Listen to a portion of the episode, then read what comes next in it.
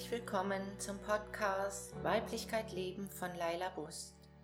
Dein Podcast zum Thema Frau sein, Weiblichkeit und weibliche Sexualität.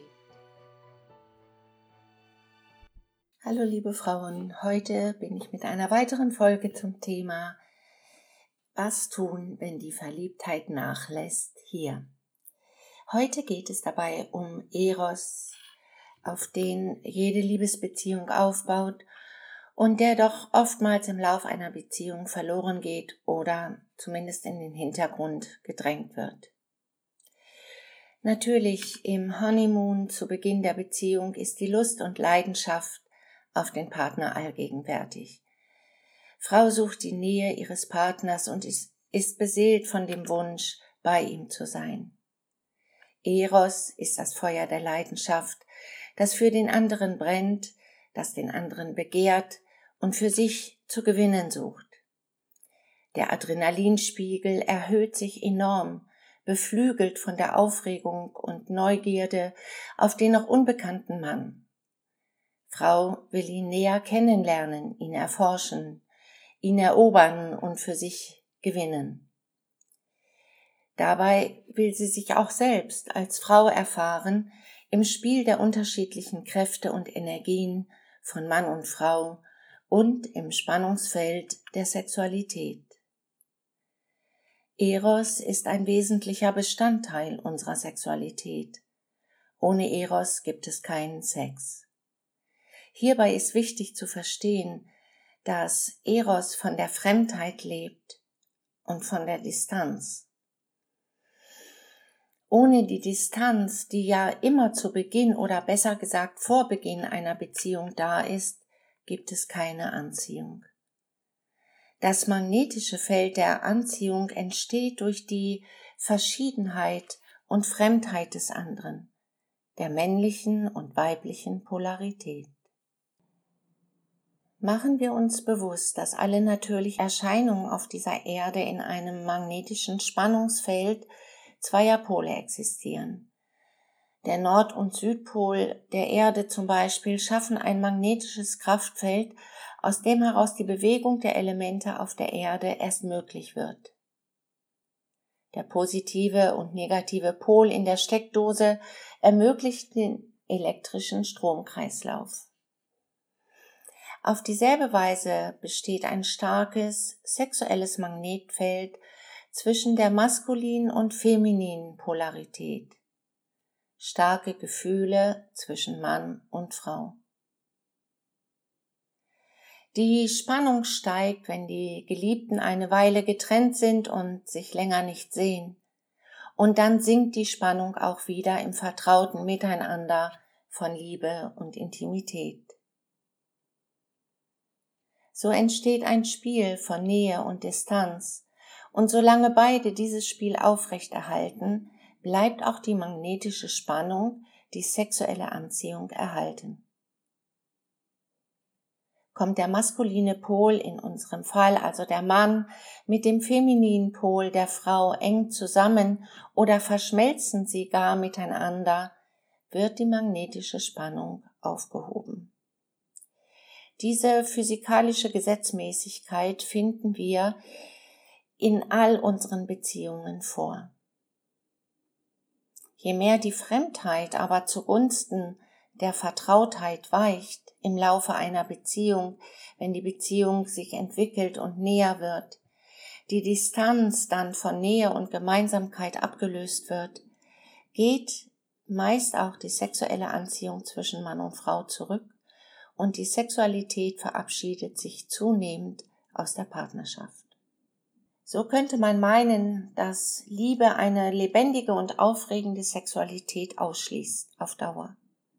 Was ja tatsächlich viele Menschen auch im Laufe ihrer Partnerschaft und Ehe erleben.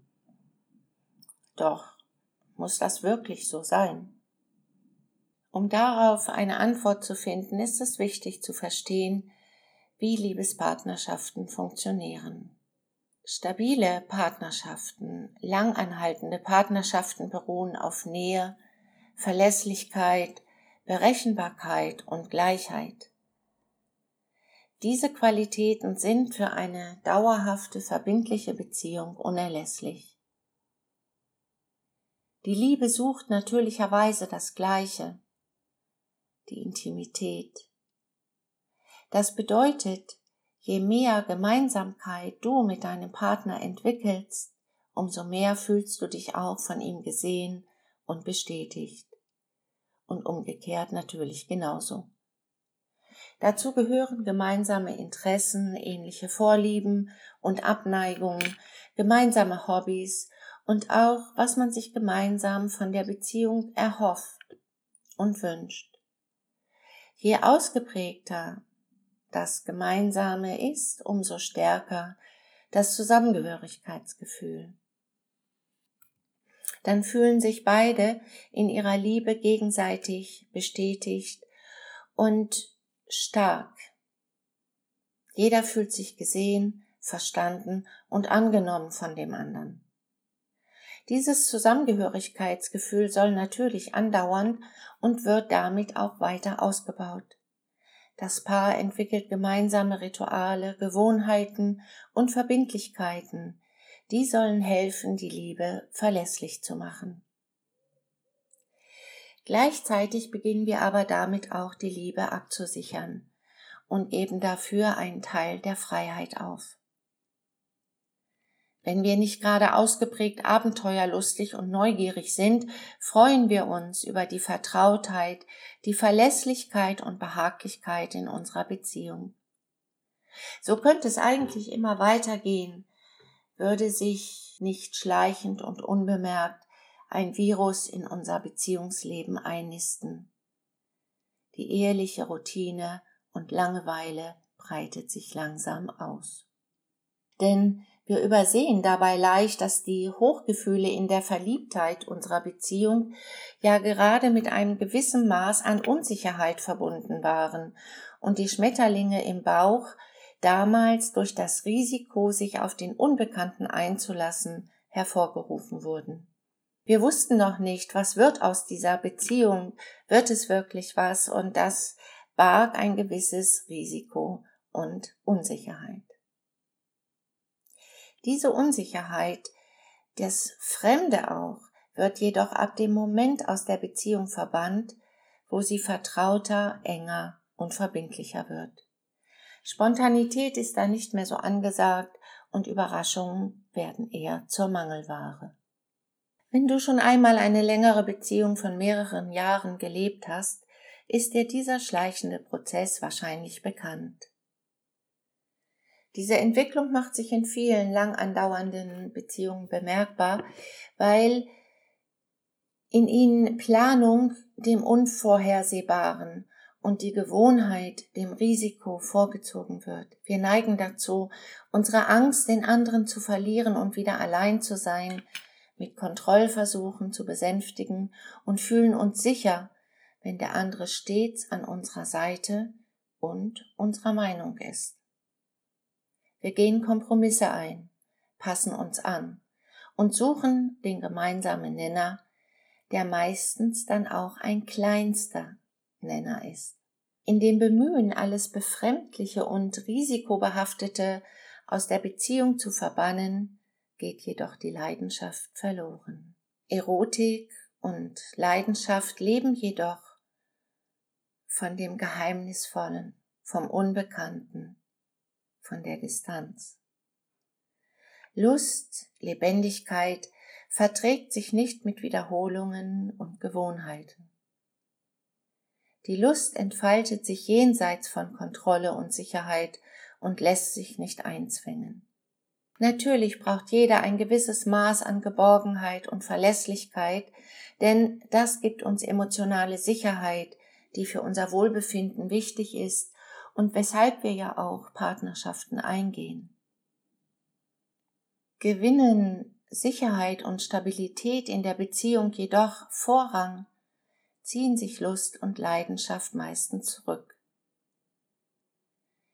Das, womit wir unsere Beziehungen fördern und stützen wollen, nämlich absolute Offenheit, Verständnis füreinander und auch eine gewisse Gleichheit, Gemeinsamkeit, fördert nicht unbedingt den leidenschaftlichen Sex. Wenn also die beiden Beziehungspartner alles ganz offen miteinander bereden, sie sich ihre Geheimnisse erzählen, fördert das erst einmal das freundschaftliche Band zwischen ihnen, nicht aber die Erotik. Nur in den allerwenigsten Fällen kann der beste Freund auch zugleich der leidenschaftliche Liebhaber sein. Dass aber doch die meisten von uns längere und verbindliche Partnerschaften suchen und auch eingehen, zeigt unser Bedürfnis nach Nähe, nach Geborgenheit und einem Zuhause. Durch die Wunde unserer Kindheit, die mangelnde oder ungenügende Liebe, die doch viele erlebt haben, versuchen wir alles, um mit dem Partner ein warmes Nest des Vertrauens, der Nähe und Geborgenheit zu schaffen und suchen alles und tun alles, was diesen Prozess verstärkt und meiden, was diesen in Frage stellen könnte. So gibt es gemeinsame Projekte wie Hausbau, Kinder, gemeinsamer Urlaub, gemeinsame Hobbys, aber auch gemeinsame Philosophie, Glauben gehören dazu. Manchmal geht die Suche nach dem Gemeinsamen in der Beziehung sogar so weit, dass sich eigene Wünsche und Träume, die den Partner ausschließen, nicht einmal mehr eingestanden werden. Wird aber dem Partner zuliebe auf eigene Träume und Bedürfnisse verzichtet, entwickelt sich auf Dauer Unzufriedenheit, Langeweile und ein Gefühl, nur noch zu funktionieren. Die Partnerschaft gerät damit erheblich in Schieflage, wenn das Paar nur noch das lebt, was der Nähe dient und alles Befremdliche ausgegrenzt wird die Kraft und der Saft, der zwischen den beiden Polen fließt, entweicht und die Beziehung erschlafft. Da fehlt dann jegliches Temperament und Leidenschaft, die die Beziehung spannend macht und lebendig hält. Diesen Prozess der Erlahmung kann Frau jedoch entgegensteuern, indem sie ganz bewusst immer wieder das Befremdliche, das Geheimnisvolle in ihrer Beziehung einlädt und den Partner auch immer mal wieder überrascht. Was kannst du also konkret dafür tun, dass eure Beziehung lebendig bleibt? Als erstes, schenke deinem Partner regelmäßig deine bewusste Aufmerksamkeit und zeig ihm dadurch deine Liebe. Wenn wir viele Jahre zusammenleben, betrachten wir den anderen häufig als selbstverständlich an unserer Seite. Er ist so selbstverständlich wie der Kleiderschrank in unserem Schlafzimmer, den wir gar nicht mehr bewusst wahrnehmen, geschweige denn uns über ihn freuen. Wenn das auch bei dir so ist, dann nimm dir einmal Bewusstsein und einen Moment für dich und erinnere dich an die Zeit, in der du dich in deinen Partner verliebt hast. Was hat dich damals so fasziniert und angezogen an diesem Menschen? Was hat deinen Partner für dich so einzigartig gemacht, dass du ihn wolltest? Was hast du an ihm bewundert? Und was hast du dir von ihm erhofft oder gewünscht, in einer Beziehung zu erleben? Was hat dir dein Partner im Geheimen versprochen? Mach dir das deutlich und vielleicht schreibst du es dir sogar auf. Denn manchmal ist es sehr interessant, wenn wir ohne lange nachzudenken aufschreiben, was uns spontan kommt zu dem Thema und hinterher noch einmal nachlesen, was wir geschrieben haben. Wenn du dann deinen Partner das nächste Mal begegnest, erinnere dich und versuche diese Eigenschaften in ihm wieder zu entdecken. Und es könnte sein, dass du feststellst, dass genau die, das die Dinge sind, die dich heute nerven und an denen du dich reibst. Und dann ist etwas Humor angebracht. Und vielleicht ist es dir auch möglich, ihm daraufhin öfter Komplimente für diese Eigenschaften zu machen, die du einmal so an ihm geliebt hast. Seine Stärken und liebenswerten Seiten wieder mehr ins Blickfeld zu bekommen und ihm dafür auch deine Anerkennung zu geben. Damit kannst du dich vielleicht ganz neu für deinen Partner begeistern und erhältst die innere Gewissheit auch, dass er genau der Richtige für dich ist. Eine andere Möglichkeit ist, deinen Partner immer mal wieder zu überraschen. Das können Kleinigkeiten sein. Eine besondere Aufmerksamkeit. Ein ganz neues Verhalten deinerseits. Oder auch konkrete Vorschläge für Dinge, von denen du weißt, dass er das liebt. Beispiele für Überraschungen und Aufmerksamkeiten können sein, deinem Partner mal nebenbei den Nacken zu massieren, sein Gesicht oder die Füße, je nachdem, was gerade angebracht ist.